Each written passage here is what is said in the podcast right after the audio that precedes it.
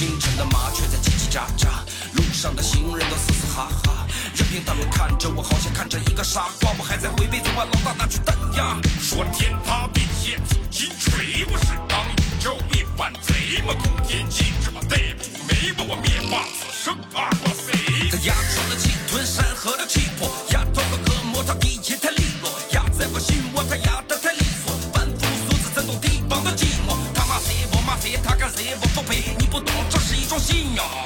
他喊啥我学啥，他唠啥我听啥，早晚我也是一名 MC。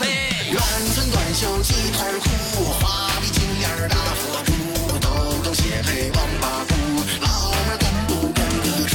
加个小包没有钱儿，还给大哥刷礼物，王官给我一根烟，再给泡面加点醋。你咋还给他刷呢？你不知道他就是圈你园子的吗？我知道啊，可是他叫我家人呢。干喊了两年也没挣着钱呢，才倒是没法把嗓子发炎了。直播间最高在线五人都开始带货了，我们这啥呢？垂头丧气，打开爱奇艺，看见一群小伙在展示才艺，举了个头发都好好个。哎，开始了！广大的六百来个听友，大家好，欢迎来到街头实用技术精选，我是九哥爱思考。上期节目咱们一起见识了，要么达到亚原子级别的超小长度单位，要么是比光年还要大几十万亿倍的超巨大单位。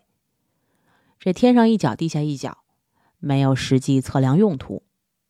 那如果咱们务实一些，都用看得见、摸得着的度量单位来测量长度、面积，是不是就 OK 了呢？嗯，只能说真实的世界远比想象中复杂的多，麻烦的多。度量衡的差异不但在不同的历史阶段存在，在同一个时代也会因为地域不同而大相径庭。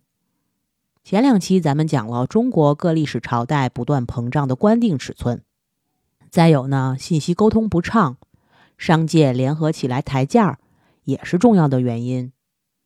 虽然官尺变了。可民尺没变，这样官尺和民尺就有了差异。通州变了，西城没变；卖布的变了，卖绸子的没变。行业尺度差的也越来越大，每次测量都差一点点儿，次数多了，量大了，自然就产生了非常大的差异。这种情况在欧洲也同样存在。欧洲长期不统一。各国地理、历史、民族、宗教的状况也不同，经济发展差距大。一个国家用希腊尺，另一个国家用罗马尺，还有的国家用日耳曼尺、诺曼尺。国与国之间的尺度当然也不一样。虽然说欧洲大部分国家的传统度量单位都源自古罗马，就好比寸这个单位，都是跟大拇指相关的。但是想想也可以知道，人的手还有大小，拇指有粗细。一个国家用本国君主的拇指宽度作为标准寸，另一个国家可能用抽样调查所得的拇指平均宽度作为标准寸，还有的国家可能是用拇指指甲盖的宽度确定为标准寸。那这样的情况怎么可能不混乱呢？就拿最基本的尺寸来举例。英里是较长的长度单位，用来度量速度和距离。它也来源于古罗马。一英里本来是指罗马士兵行走一千步的距离。这里的步呢，还与古代中国有所不同。古代中国人将双脚各跨一次的距离称为一步，古罗马呢是将跨出一脚的距离称为一步。所以呢，虽说欧洲人比中国人的步幅大。但是罗马步却比中国步的实际长度短了不少。公元前二十九年，罗马统帅马尔库斯·阿格里帕将罗马礼标准化，将一千步等同于五千尺。后来英国继承了这个标准，一英里也等于一千步或者五千英尺。公元五百九十三年，英国女王伊丽莎白一世改革度量衡，一英里还是一千步。但却不再是五千英尺了，而是改为五千二百八十英尺。伊丽莎白一世的英里标准并没有得到所有英国人的承认。在他统治英国的时代，北爱尔兰里是英里的1.27倍，威尔士里又是英里的3.8倍。里的差异如此之大，一是因为布的标准不一致，二是因为尺的标准也不一致。实际上，直到1959年7月，英联邦和美国才达成共识，统一将一尺定为12寸，也就是一 foot 等于12 inch，将一寸定为2.54厘米。而在英美达成共识的时候，公制单位其实早就已经普及了大半个欧洲，传统尺寸是否统一，其实也没有那么太重要了。尺是这个样子，那寸呢？结论是同样混乱的一塌糊涂。十二世纪中叶，苏格兰国王大卫一世颁布度量衡法，规定成年男子拇指的指甲宽度等于一寸。拇指有粗细，指甲有宽窄。大卫一世于是召集了一群成年男子，依次测量他们拇指指甲的宽度，对测量结果取平均值作为标准。苏格兰在英格兰北部，英格兰寸是拇指的宽度，苏格兰寸是拇指指甲的宽度。照理来说，苏格兰寸应该比英格兰寸短一点儿，可不知道为什么，可能是大卫一世测定标准寸的时候召集的那帮男子的指甲盖儿碰巧都很宽。反正自从大卫一世以后，苏格兰寸就比英格兰寸还要长，长多少呢？一苏格兰寸等于一点零零一六英格兰寸，前者比后者大约长了百分之零点一六，不到千分之二的距离，似乎可以忽略不计。但是几十万寸、几百万寸的累积起来，差距就非常惊人了。英格兰纺织工业发达，苏格兰制衣商都去英格兰采购布料。他们是按照苏格兰寸做预算，而到了英格兰那边的供应商却是按英格兰寸发货。苏格兰的制衣商于是总是吃亏，双方争执不断。英格兰兵强马壮，国力雄厚，建议苏格兰改变度量，使用英格兰寸。但这个时候，苏格兰民族情绪高涨，所以拒绝了英格兰的提议。直到18世纪初，苏格兰与英格兰才正式合并。两国使用同一种货币和同一套度量衡，直到这个时候，苏格兰才开始从名义上改用英格兰寸。前面咱们的节目也讲过，法国寸跟英格兰寸还不一样，一法寸等于一点零六八英寸，比苏格兰寸还要长。从十九世纪起，法国牵头推行公制，也叫米制，呼吁用米和厘米。来代替传统的尺寸。二十世纪后半叶，欧洲大部分国家相继采用公制单位。在此之前呢，各国的尺寸都不一样，这给欧洲人的生产、生活以及国际贸易其实带来很多的不便，甚至造成了一些非常严重的事故。其中最有名的就是无敌战舰瓦萨号的沉没。瓦萨号制成于瑞典瓦萨王朝统治时期。当时的瑞典是欧洲强国，为了对抗劲敌丹麦、波兰，为了称霸波罗的海，瑞典国王古斯塔夫·阿道夫斯二世要求建造一批新的战舰。他要求这批战舰速度要快，火力要强，装饰也要必须华丽，足以显示瓦萨王朝的权力、财富和战斗力。而瓦萨号就是集大成的代表之作，它是在国王亲自监督下开始建造的。建造期间，国王不断下令依照他的旨意改变设计和建造要求。在战舰的骨架已经安装好的时候，他就曾经下令增加战舰的长度。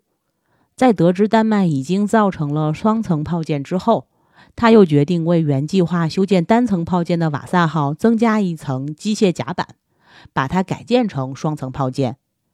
这些临时的修改呢，其实也埋下了不同程度的隐患。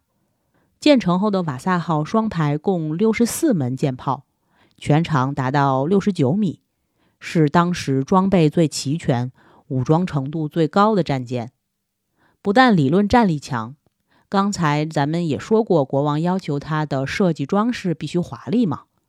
那考古显示，在瓦萨号的船首有一头向前高高跃起的雄狮，前爪拱托着刻有瓦萨王朝的文章。雄狮身后有天使、魔鬼、勇士、乐手、皇帝以及神灵为伴。船首两侧装饰有罗马帝国历代帝王大小不等的石尊雕像。所有舱门的框柱以及砧板都以群雕装饰。舱内呢也是雕梁画栋。当两层炮舰甲的所有炮窗向上开启，准备射击时，敌人看到的是黑森森的炮口和在血红色窗板上怒吼的金色雄狮的形象。船尾楼有多组令人震撼的群雕，分别是两头希腊神话中鸠头狮身的怪兽，身披长发，前爪托着一顶皇冠，皇冠下是古斯塔夫阿道夫斯的雕像。再下面是瓦萨王朝历代国王的雕像，然后再下面是古斯塔夫阿道夫斯家族名称的缩写字母。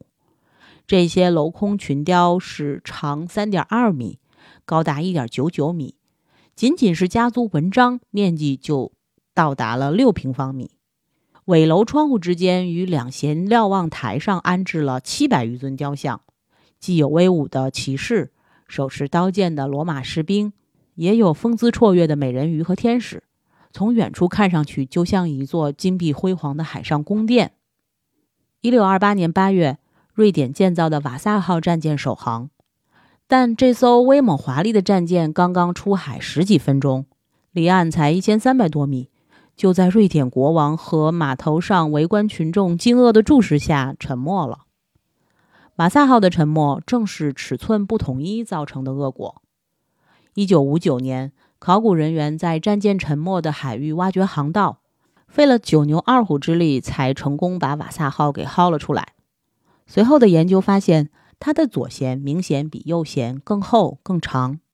船上遗留的造船工具显示，负责造左舷的瑞典船工用的是瑞典寸，负责造右舷的荷兰船工用的是阿姆斯特丹寸。瑞典寸比阿姆斯特丹寸长得多。导致左右两舷不对称，重心不稳，海风一吹，船就歪歪斜斜、摇摇晃晃地翻到大海里去了。一座超级无敌的战舰，居然就毁在小小的尺寸差异上。船上一百五十名船员，当场就有三十人毙命，那最终的死亡数字多达五十多人。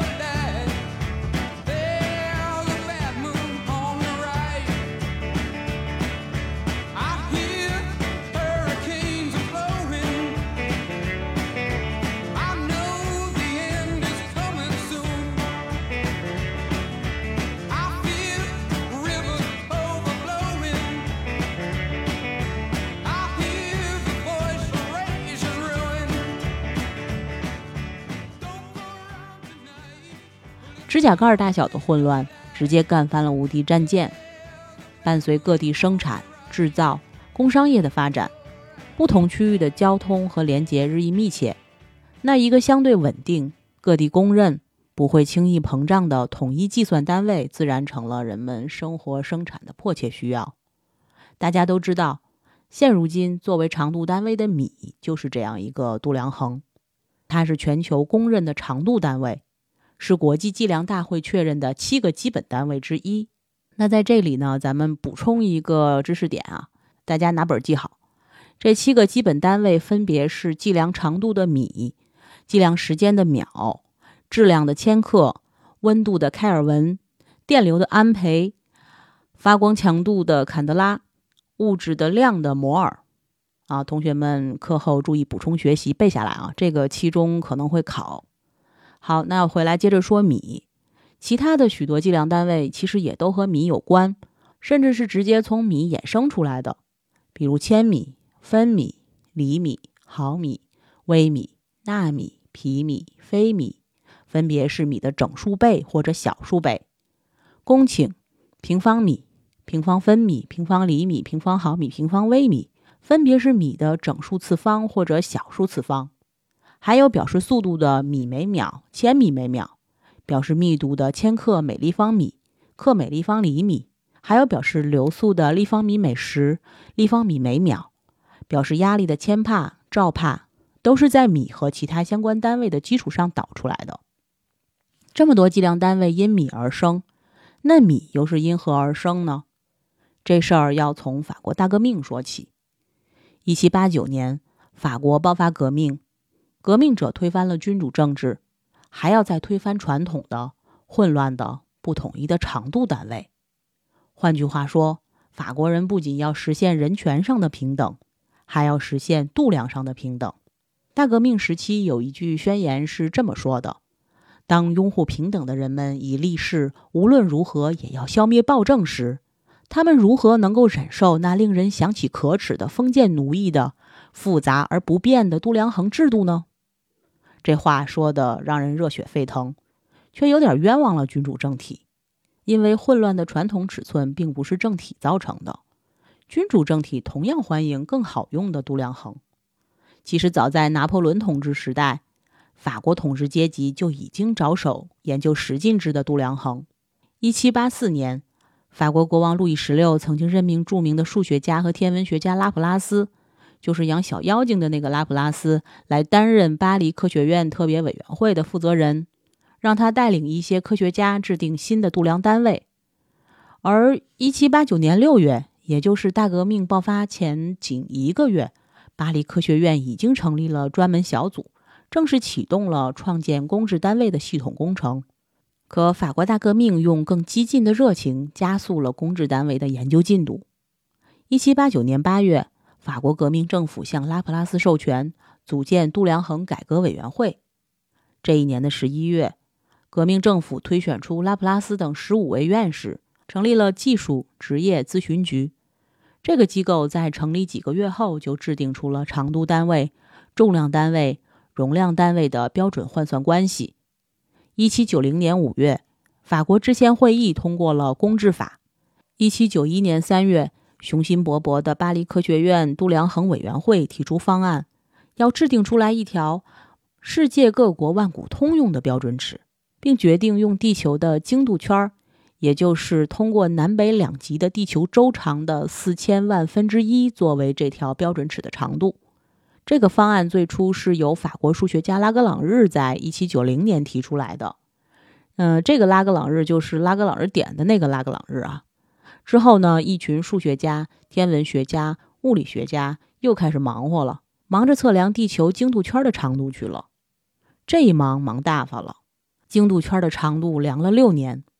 六年后，他们测出了地球的周长，并用经度圈四千万分之一的长度制作了标准尺，就是全球第一代的标准米，也叫米元器，用铂金制成，宽二十五点三毫米。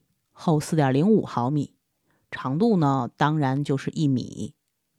但是非常遗憾，第一代米原器造的并不科学。首先是铸造材料容易磨损，其次是形态结构容易变形。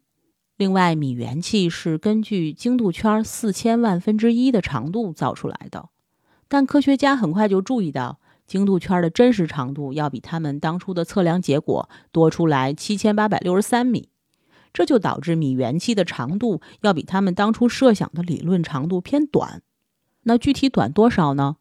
咱们可以算一下，拿七千八百六十三米除以四千万，就是短了零点零零零一九六五七五米，大概是零点二毫米。一八七二年，法国召开公制国际会议，放弃了用精度圈确定标准长度的方法。改用第一代米原器来确定一米的长度，呃，我们可以这样理解，呃，反正不论精度圈测的有多么准或者多么不准，根据它制造出来的米原器总会存在或多或少的微小误差。什么精度圈的四千万分之一呀？干脆直接承认第一代米原器的长度就是米的标准长度就得了。所以很快法国人又制造了第二代米原器，不考虑误差。仍然与第一代米原器等长，只是换了制造材料，调整了形态结构，使用了更加坚固的铂铟合金，设计结构用更加稳固的 X 形状。也就是说，如果你把第二代的米原器切成两段，横截面就是一个 X。从第二代米原器诞生到二十世纪中叶，经历了大半个世纪，公制从法国推广到了整个欧洲，许多国家都效仿法国米原器铸造了自己的测量标准器，这里也包括中国。一九零九年，晚清政府也赶了一波时髦。受欧洲各国纷纷铸造标准测量器的影响，用铂铟合金制成了一副营造尺原器。一九二八年，南京国民政府统一全国，废除了这个营造尺，正式采用公制单位。为了方便换算，南京国民政府还推出了一种与公制单位挂钩的市尺，规定三市尺等于一米。在我国现行法定计量单位推行之前，海峡两岸通用的尺。指的就是这种试尺。人家那挑费事大，楼上楼下电灯电话要记着电看我还是上街转转，做什么生意都得算算。我看我还是上街走走，市场以上是什么都有，都有，都有。都有都有都有都有都有有有有有，有做官的为官的背工的挂件的推车的担担的卖煤的卖炭的卖米的卖面的卖葱的卖蒜的卖烧米油条的卖茶鸡蛋的，这不也有卖布头的，这不也有卖布头的，哎哎哎哎哎哎哎，吆喝着买了 A 六八，吆喝着买了我这不搭件的吧，不要那一装，只有来这一装。最近两百年，米的长度基本上没有什么变化，米的定义却完成了两次重大的飞跃。一米本是地球子午线长度的两千万分之一，也就是地球两极周长的四千万分之一，所以地球的大小决定了米的大小。但是地球并非一个规整的球体，子午线长度也并不是一个恒定的数值，受太阳和月亮引力扰动的影响。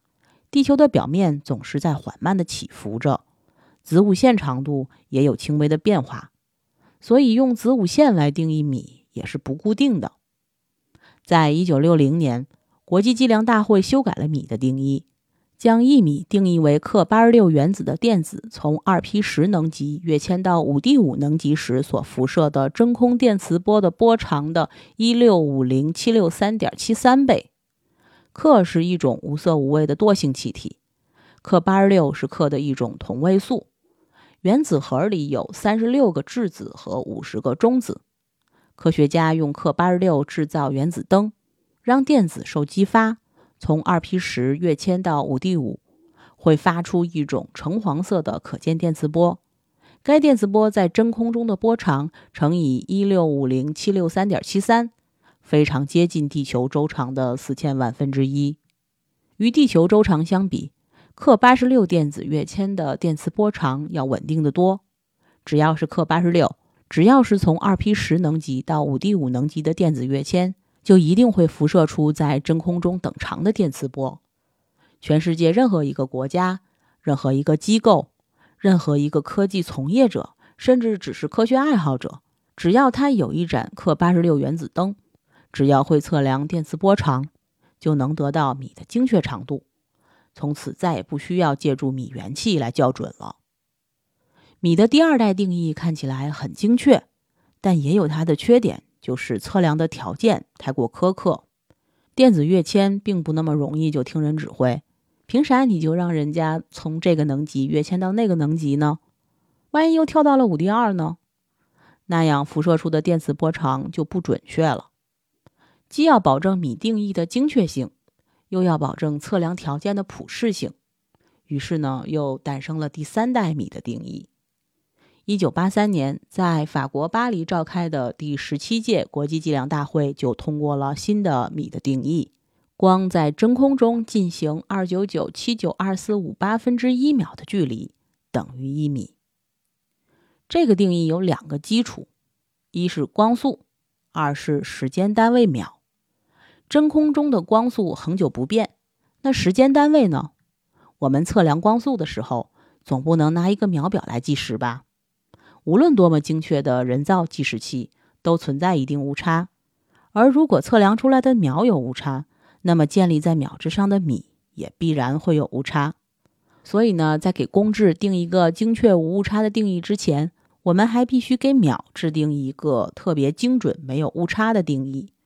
好在有科学家已经完成了这个工作，他们规定一秒等于铯幺三三原子基态在两个超精细能级之间跃迁辐射九一九二六三一七七零次所持续的时间，就像氪八十六原子在两个特定能级之间跃迁辐射电磁波的波长恒久不变一样。铯幺三三原子在两个超精细能级之间跃迁辐射的频率同样恒久不变，不受任何外界条件的影响。第三代米定义出炉之前，科学家们测得的光在真空中进行的速度是二九九七九二四五八米每秒，这是一个近似值。爱因斯坦告诉我们，真空光速是恒定不变的，无论在地球上还是在太阳上。或者是在任何一个星系、任何一个星球，光在真空中的速度都是一样稳定、精准。这是一个固定值。但是过去测量的光速，不管看起来多么精确，哪怕是精确到小数点后十位，它也只是一个近似值。这不是因为科学家的测量方法太笨，而是因为以前对米的定义还不够精准。你用不够精准的米去表达光速。表达结果当然也不够精准。那随着对米的第三代定义的出现，光速就有了精准的值，也就是刚才我们说到的，在真空中每秒可以行进二九九七九二四五八米。第三代米的定义把米与自然界中最常见、最普世、最恒定不变的光速连在了一起。这样做至少有三个好处。第一呢，是全世界任何国家在生产尺子的时候，任何厂家在生产标准的零件的时候，都不用再用国际的米原器来校准了，直接拿光在真空中的波长来校准。全球从此有了通用的，并且是最可靠的度量衡语言。检验和分享知识成果时，再也不会产生误差。还有一点呢，就是地球人再也不用担心米元器被损坏或者丢失了。因为我们不再需要米元器，不再需要这个食物，而只需要几个字节的信息，就能把现代地球人对米的定义精准无误地传递给下一代，甚至还有可能传递给地外文明。地外文明也许在各个方面跟地球差异很大，但只要光速绝对不变，只要外星人拥有最基础的数学语言和测量电磁波的能力。他们就一定能够理解地球上最基础的长度单位是怎么一回事儿，一定能够算出地球上的一米究竟有多长。那今天时间好像有点超了，本期有关度量衡的话题咱们就先说到这儿。欢迎点赞、订阅、转发、留言，更感谢大家对我的专辑五星好评。拜拜。包宿到点了啊，下棋了。走啊，吃点包子去。我不去了，我有钱了。啥不是？你有钱吗？我有钱，我能跟你吃包子吗？手接着雪花，我走出网吧，去哪里都可以，就不想回家。沿着煤车一路撒下的煤渣，我的人生没得发挥就要挥发。最后五十块刷给了老大，这是第五年我陪他冲杀。年度的夜，直播间的烈，兄弟们的血，为了干到对面不顾一切。清晨的麻雀在叽叽喳喳，路上的行人都嘶嘶哈哈，任凭他们看着我，好。